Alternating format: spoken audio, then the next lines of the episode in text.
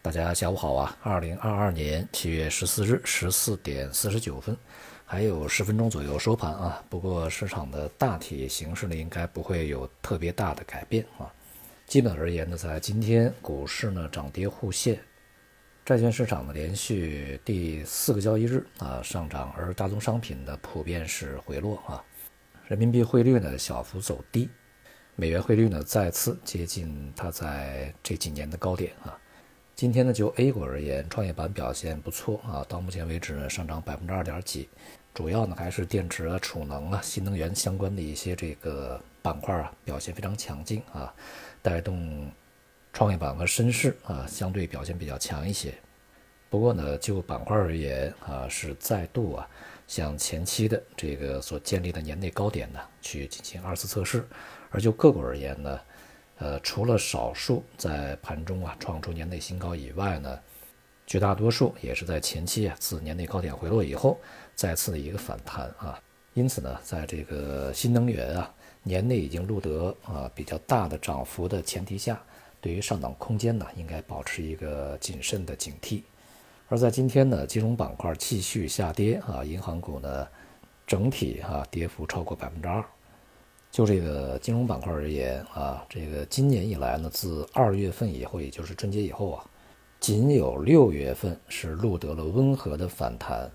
而其他月份呢都是这个持续的震荡下行啊，并且呢，这一次下行啊已经是连续第十个交易日下跌了啊，这一现象呢，在整体的金融板块的表现上啊，啊历史上还是非常罕见的啊，也就意味着这个板块呢确实还是非常弱。随着在过去两年吧，啊，尤其是二零年，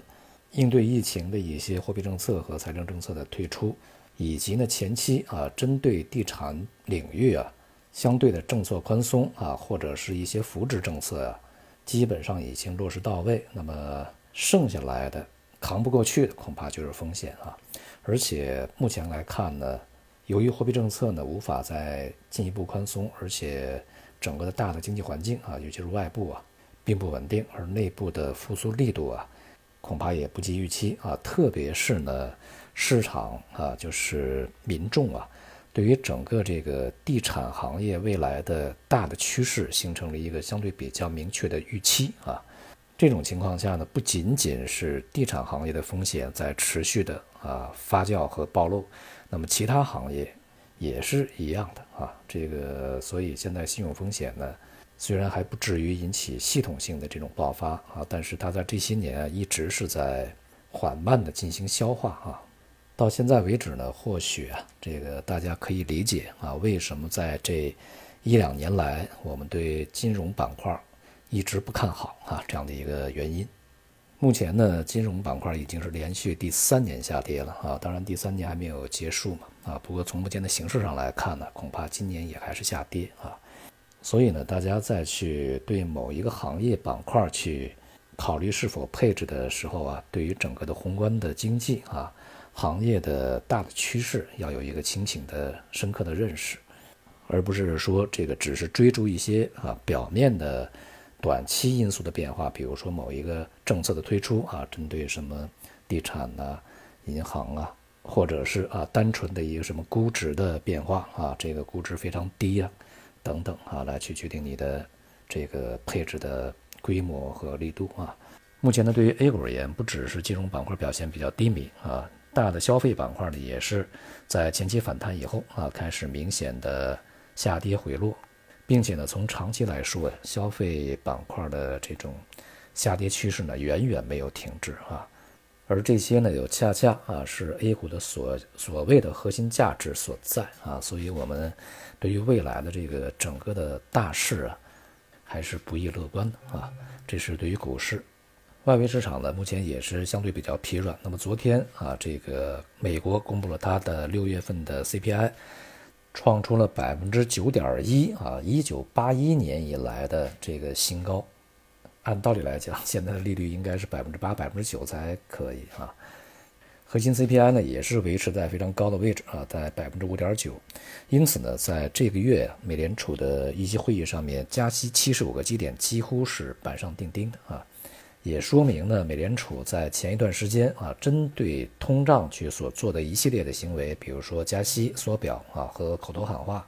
对于通胀的抑制呢，其实效果并不明显啊，没有什么太大的作用啊。当然，也意味着美联储再一次猜错啊，因为他们前面说了很多次啊，通胀已经见顶。目前的市场甚至预期在七月份的会议上面会加息一百个基点啊。而且呢，美联储内部的一些成员也在昨天发表了相关的这个意见，也就是他支持啊加息一百个基点。不过呢，我们可以看到呢，这个核心 CPI 还是啊有所下降，现在是百分之五点九啊。它这个在三月份呢是百分之六点五，从六点五呢一路下来啊，上个月是百分之六。这样的话呢，核心 CPI 其实还是有所下行的。虽然说这个下行幅度啊相当的温和啊，但是毕竟还是下行了。并且呢，在六月底和七月份啊，原油价格也从这个高位啊大幅度回落啊。那么因此呢，在这次会议上是否会加息一百个基点呢？目前看起来也还并不一定就是板上钉钉啊。接下来呢，还是要看呃其他的一些数据啊，包括这个通胀预期啊等等啊这些。但至少啊，目前的基准情形是要么加息七十五个基点，要么加息一百个基点啊，绝不会比七十五个基点少。啊，应该是这样的一个状态，所以说对于这个资本市场的压力显而易见啊。尽管在短期呢，市场并没有出现特别大的波动啊，下行以后反弹，但这个压力它是长期显效的啊，就是这个像得病一样啊，不是说你吃了药当天立刻就显效果，它总是要要一直吃下去，它会逐渐的显效啊。在这样的一个前景的激励之下啊，美元指数呢再次这个接近了年内的记录高点啊，基本上应该是最高位水平吧啊。那么欧元呢也已经再度的这个逼近平价啊，在前两天前天已经是触及了一比一之下啊，见到了零点九九九八哈，也就是我们这个通常所说的换大码了啊。那么未来呢，美元的上涨和欧元的下跌仍然将持续下去。当然啊，包括其他的非美元货币。那么尤其像日元啊，日本呢现在采取和全球主要的发达国家完全相反的货币政策啊。当然也包括人民币啊，这个当前我们的货币政策也没有去从紧嘛。所以说这种这个利差的进一步变化啊，会进一步的去压低人民币汇率啊。因此，在今年下半年呢，这个。整个外汇市场主基调仍然是美元涨，其他货币跌啊，而且现在还没有看到它的这个合理目标的实现。总之呢，在整个金融市场里面啊，这个股市下跌啊，债市震荡，商品见顶回落逆转啊，只有美元在上涨，这个局面呢没有丝毫改变，大的逻辑也没有变啊，操作呢还是顺着这样的一个方向进行就可以。好，今天就到这里，谢谢大家。